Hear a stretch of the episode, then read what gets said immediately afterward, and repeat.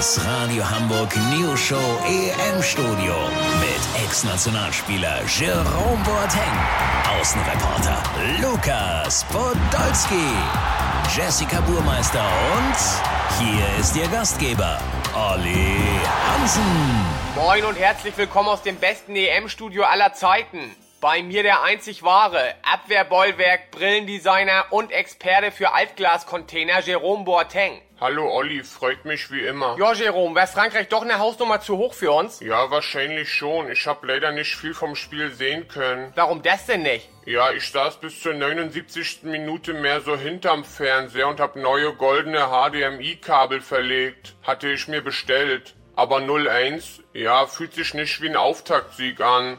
Jerome, klasse. Das habe ich so auf den Punkt von Bellareti gestern nicht gehört.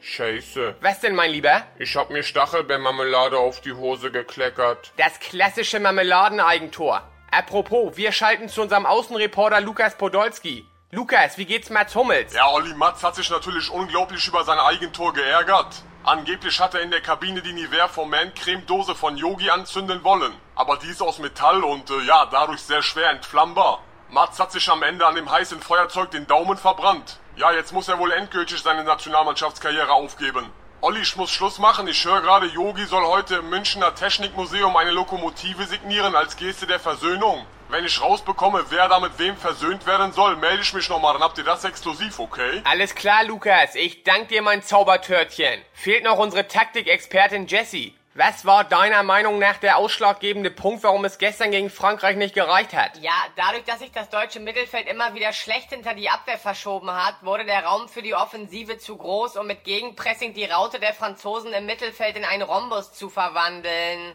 Am Ende war es Glück, dass es nur eine Niederlage war, denn so ein Spiel verliert man auch mal schnell. Wie immer mit viel Know-how auf den Punkt gebracht, Jesse. Jerome, gehst du da inhaltlich mit? Ich hab jetzt gerade mal versucht, mit Spucke den Fleck wegzureiben. Geht aber echt schwer. Ja, Jerome, wenn du willst, also ich habe einen echt guten Fleckenentferner zu Hause. Der ist sogar, glaube ich, speziell für Stachelbeermarmeladenflecken. Ich weiß nicht. Olli? Ach, geh ruhig mit, Jerome. Wir sind hier für heute sowieso durch. Ja, ihr Hübschen, das war's für heute. Wir hören uns morgen wieder. Bleibt am Ball, wir sind das schon.